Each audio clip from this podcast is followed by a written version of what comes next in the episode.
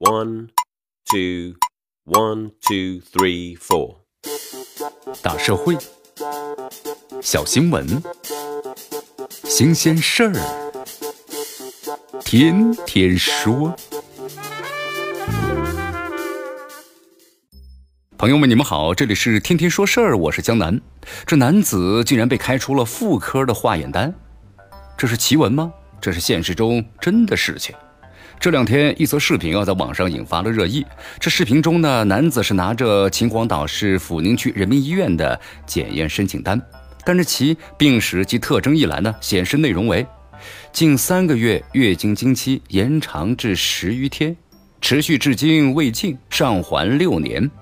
这媒体报道，该医院办公室工作人员回应，这拍摄视频的检验单呢，确实是医院所出的。那么错误是医生在开具化验单的时候啊，工作繁忙，对操作系统呢不熟悉，没有进行仔细的核对导致的。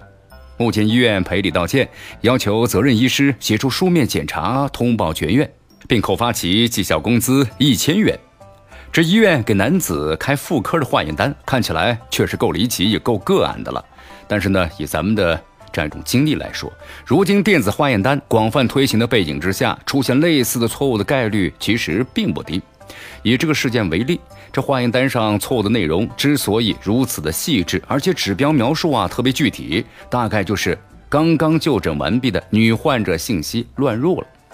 当下咱们医院呢多采用电子病历系统，不同的医院呢开发的系统可能是各有特点。但是，一般都是由检查的套餐、处方套餐等等固定模块组成的。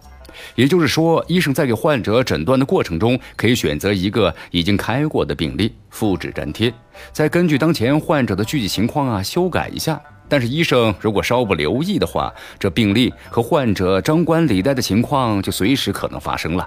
回到这个事件上，医生很可能是失之大意啊。为之担责也在情理之中，但在要求医生提高责任心之外，从制度和规则层面规避类似的事件更为关键。把男人当女人这类常识性错误其实很容易被发现，但假如两类差别不大的药品复制粘贴出现错误，发现问题可就没有那么简单了，这后果也更严重啊！没准患者呢吃错了药。这样的情况也会发生啊，后果极其严重。因此，在这类事件之中，这医院的电子病历操作系统普遍不具备呢智能的审核或者是提醒功能，没有其他的医务人员帮助把关、纠错制度缺失等等问题，也该引起重视。当下呀，这医疗系统呢正在大力的推进病历电子化，病历检查单、处方模块的广泛的运用也是大势所趋。但是，针对其所带来的新风险，如果实践层面还停留在手写病历时代，那类似的给男人开妇科的化验单这样的错误，恐怕很难避免呐。鉴于此，很多医院呢有关部门最该做的，就是针对这一类的新风险，开展一下调研和研讨，建立呢更加缜密的防错纠错的机制，建立健全咱们的电子化病历时代的医疗安全和风险的防范制度，避免这类问题再次的出现。这里是天天说事儿，我是江南，咱们明天见。